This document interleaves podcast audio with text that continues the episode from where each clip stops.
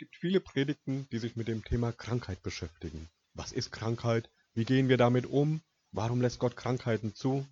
Solche Fragen stehen dabei im Mittelpunkt. Es gibt im Gegensatz dazu relativ wenige Predigten, die sich mit dem Thema Gesundheit beschäftigen. Also Predigten, in denen es explizit um Gesundheit geht und um die Frage, wie wir gesund bleiben können und nicht, was wir bei Krankheit tun müssen. Ich glaube nicht, dass ich das ganz falsch wahrnehme, dass also mehr über Krankheiten gepredigt als über Gesundheit gepredigt wird. Vielleicht hat es damit zu tun, dass wir Gesundheit gar nicht ohne Krankheit denken können. Schon Kleinkinder werden ja krank und machen die Erfahrung, dass sie nicht immer gesund sind. Wir können also gar nicht so genau trennen zwischen den beiden Bereichen gesund und krank, weil wir von klein auf beides erleben. Die Weltgesundheitsorganisation WHO definiert Gesundheit wie folgt Gesundheit ist ein Zustand des vollständigen körperlichen, geistigen und sozialen Wohlergehens und nicht nur das Fehlen von Krankheit oder Gebrechen. Also nach diesem Maßstab ist wohl niemand auf dieser Welt völlig gesund, irgendwas ist immer. Da finde ich die Definition des Philosophen Friedrich Nietzsche schon näher dran an meiner Lebenswirklichkeit. Nietzsche hat mal gesagt, Gesundheit ist dasjenige Maß an Krankheit, das es mir noch erlaubt, meinen wesentlichen Beschäftigungen nachzugehen. Ich kenne Menschen, die die Diagnose MS Multiple Sklerose haben und sich gerade dadurch sehr diszipliniert ernähren. Die tragen zwar eine Krankheit in sich und müssen teure Medikamente schlucken, sind aber durch ihre Lebensweise ansonsten fit wie ein Turnschuh. Die empfinden sich nicht als krank. Andere wiederum fühlen sich krank, obwohl Ärzte nichts finden können, was ihre Beschwerden erklären könnte. Also wer von beiden ist nun gesund und wer ist krank? Ist derjenige mit der Diagnose MS krank oder ist er eigentlich gesund, weil er zwar die Diagnose MS hat, aber trotzdem seinen wesentlichen Beschäftigungen nachgehen kann, wie es Nietzsche gesagt hat? Oder umgekehrt gefragt ist der, der sich auch ohne eine konkrete Diagnose krank fühlt, trotzdem gesund? Oder ist er nicht vielmehr so eingeschränkt in seinem Leben, dass wir bei ihm nicht mehr von Gesundheit sprechen können? Auch solche Menschen kenne ich und ich nehme ihr Leiden immer ernst. Es gibt also nicht zwei Zustände, sondern viele Zwischenstufen zwischen gesund und krank, und wir erleben es auch alle bei uns selbst, dass wir nie wieder ganz gesund werden. Irgendwas ist immer. Vielleicht ist das auch der Grund, warum wir mehr über Krankheit als über Gesundheit nachdenken. Alle Menschen spüren irgendwann instinktiv oder erleben es täglich, dass es keine absolute Gesundheit geben kann. Es wird gleichzeitig aber alles versucht, diesen absoluten Zustand wiederherzustellen. Der Gesundheitsbereich ist der zweitgrößte Wirtschaftszweig in Deutschland nach der Automobilproduktion mit einem jährlichen Volumen von etwa 320 Milliarden Euro. Allein an dieser Zahl wird die Sehnsucht nach Gesundheit deutlich, aber auch die Realität von Krankheit und Tod. Die Bibel bezeugt, dass Gott diese Welt erschaffen hat und dass er das sehr gut gemacht hat. In dieser Welt gab es weder Krankheit, noch Schmerz, noch Leiden, noch Tod. Alle waren topfit und hatten ihr Idealgewicht. In meiner letzten Predigt vergangenen Sonntag habe ich versucht zu erklären, warum diese Welt, die Gott genial und sehr gut geschaffen hat, untergegangen ist. Es gibt sie nicht mehr. Und die Welt, in der wir heute leben, ist getrennt von Gott. Und weil sie getrennt von Gott ist, ist niemand absolut gesund. Das Interessante ist nun, dass Gott nicht nur die Ursache für diese Trennung, die Sünde, im Blick hat, sondern darüber hinaus auch unsere körperliche und seelische Gesundheit. Seine Fürsorge beginnt nicht erst, wenn wir krank werden, sondern sie beginnt bereits davor. Denn Gott möchte, dass wir gesund sind. Das wird manchmal übersehen, dass Gott auch unsere körperliche Gesundheit im Blick hat. Und genau deswegen finden wir in der Bibel nicht nur Bibelstellen, die uns den Umgang mit Krankheit erklären, Nein, wir finden auch überraschend viele Bibelstellen, die uns ermutigen sollen, prophylaktisch sozusagen, in unsere Gesundheit zu investieren.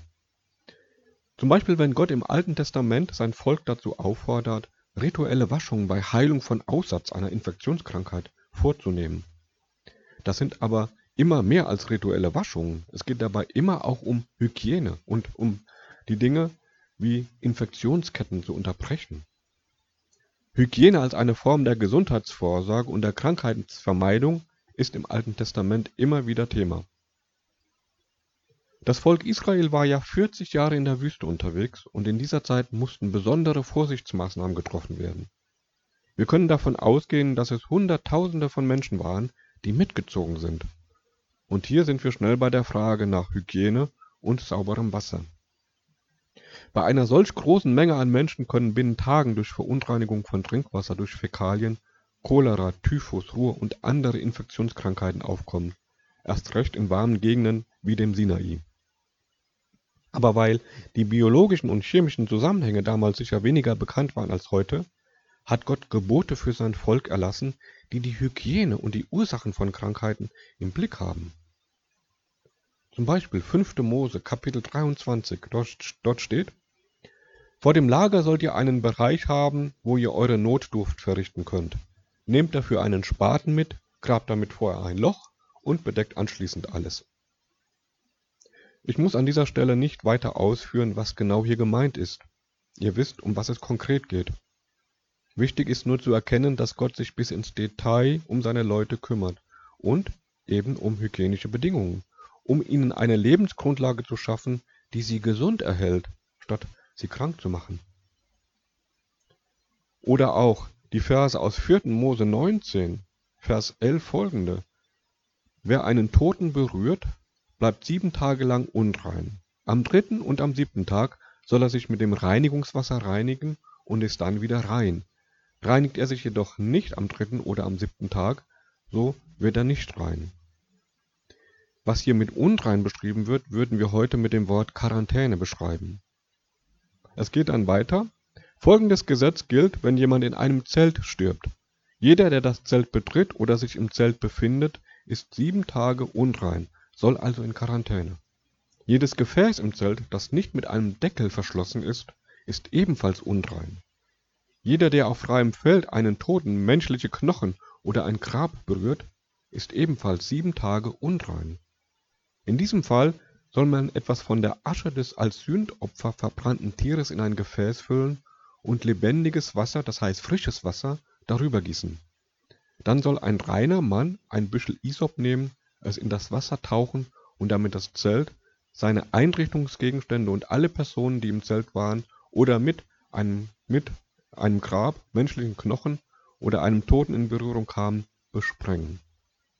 Am dritten und am siebten Tag soll der reine Mann die unreine Person besprengen und sie so am siebten Tag entsündigen.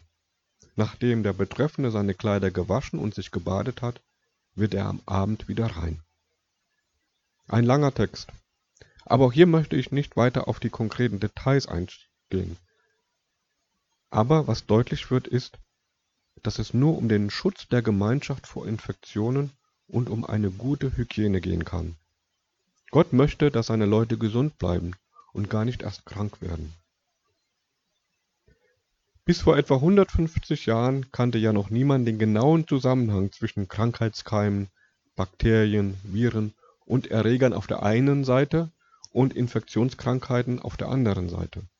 Auch und gerade die tödliche Ursache einer Sepsis, einer Blutvergiftung, waren völlig unbekannt. Und die Übertragungswege von Mensch zu Mensch über sogenannte Schmierinfektionen oder die von Tier zu Mensch waren auch unbekannt. Es gab daher kaum aktiven Schutz, keine Impfungen, keine Desinfektionsmittel, kein Antibiotikum und kaum Schmerzmittel. Und deswegen legt Gott in seinen Geboten fest, was gut ist und was nicht. Eine besondere Herausforderung für das Volk Israel in der Wüste war die Lepra, eine ansteckende Infektionskrankheit. Und Gott sorgte mit außergewöhnlichen Maßnahmen und Geboten dafür, dass sich diese Infektionskrankheit nicht ausbreiten konnte, denn gerade Lepra kann durch vorbeugende Hygiene und der Isolierung von Infizierten verhindert werden. Das, was wir dazu im Alten Testament finden, ist lang und ausführlich. Ihr könnt das gerne zu Hause nachlesen. Es steht in 3. Mose ab Kapitel 13.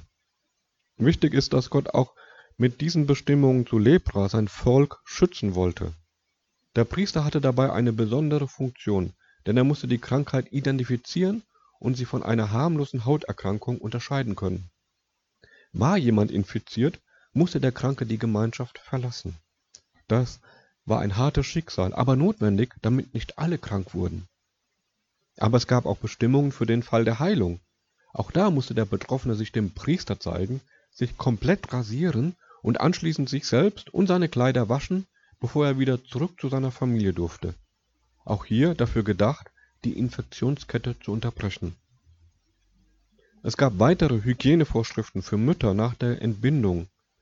Auch die Ruhezeit, das heißt die Zeit nach der Geburt, in der sie keinen Geschlechtsverkehr haben sollten, war geregelt. Die Menschen damals konnten nicht wissen, warum es in diesem Falle 33 bzw. 66 Tage sein sollten, aber Gott wusste es. Und wer Gott auch in diesen alltäglichen Dingen vertraut hat, der durfte erleben, dass er körperlich und seelisch regenerieren konnte. Im Neuen Testament gibt es sehr viel weniger konkrete Anweisungen, was Gesundheit angeht.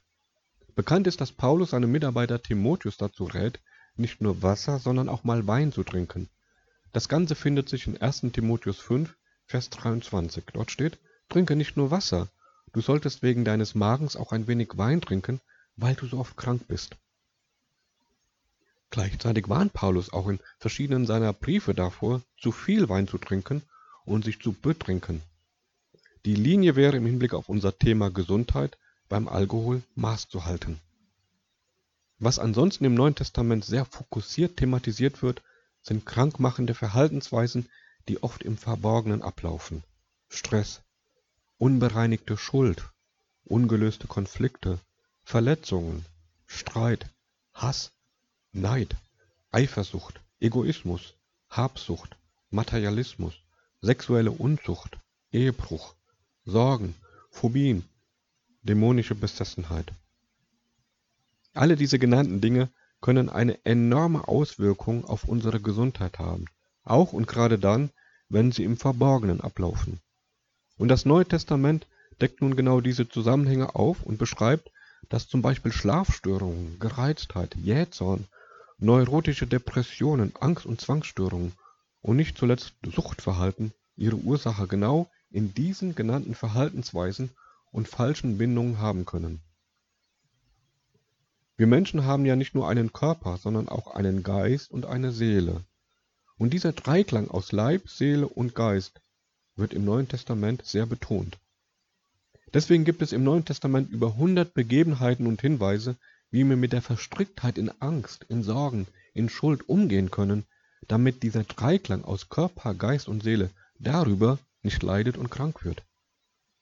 Auch das Neue Testament geht noch einen Schritt weiter und bringt den Glauben ins Spiel. Aber nicht nur als etwas Abstraktes, Theoretisches, sondern als etwas, was uns aktiv und konkret vor Krankheit schützen kann. Hier spielt wieder die, der Dreiklang aus Leib, Seele und Geist eine Rolle. Macht euch keine Sorgen, sondern bringt eure Anliegen im Gebet mit Bitte und Danksagung vor Gott. Das schreibt Paulus in Philippa 4 und ist typisch für das, was das Neue Testament im Hinblick auf unsere Gesundheitsvorsorge sagen möchte. Die Grundlage für ein ganzheitliches, gesundes Leben ist eine gelebte und lebendige Beziehung zu Gott in Jesus Christus, seinem Sohn. Und Petrus schreibt in 1. Petrus 5, auch so ein ganz typischer Vers, und werft so alle eure Sorgen auf ihn, denn er sorgt sich um alles, was euch betrifft. Wer Gott vertraut, sorgt prophylaktisch vor gegen krankmachende Angst und schuldhafter Verstrickung in Fehlverhalten. Warum? Weil uns mit dem Glauben der Heilige Geist geschenkt wird, der die wahren Ursachen von Krankheiten aufdeckt und benennen kann. Und durch den Glauben haben wir den an unserer Seite, der bereits als Mensch die Macht hatte, alle Krankheiten zu heilen und sogar den Tod zu bezwingen. Und als auferstandener Christus hat er von Gott alle Macht verliehen bekommen und er liebt es, diese Macht uns zugute einzusetzen. Die Ausgangsfrage dieser Predigt war ja nicht, wie wir mit Krankheit umgehen, sondern was wir für unsere Gesundheit tun können. Und eine ganz wichtige Antwort lautet, eine gelebte Beziehung zu Gott in Jesus Christus ist eine aktive Vorbeugung vor seelischen, psychosomatischen und körperlichen Krankheiten. Nirgendwo in Gottes Wort finden wir eine allgemeine, einen allgemeinen Anspruch auf Heilung und Gesundheit. Dieser Hinweis ist wichtig. Und doch gilt, Gottes Fürsorge setzt an, bevor wir krank werden. In der Bibel finden sich dazu viele wichtige und bis heute relevante Verse, die es zu entdecken gilt. Es lohnt sich, Gott auch in diesen Fragen zu vertrauen. Aber Gottes Fürsorge führt uns darüber hinaus auch an die eigentlichen Ursachen von Krankheit und Leid heran. Und dass wir alle von klein auf sowohl gesund als auch krank sind, hat mit der Trennung von Gott zu tun. Und gerade weil in Christus die Trennung zwischen Gott und uns aufgehoben ist, haben wir durch ihn, Christus, die großartige Chance, nicht nur körperlich gesund zu bleiben, sondern ganzheitlich heil zu werden.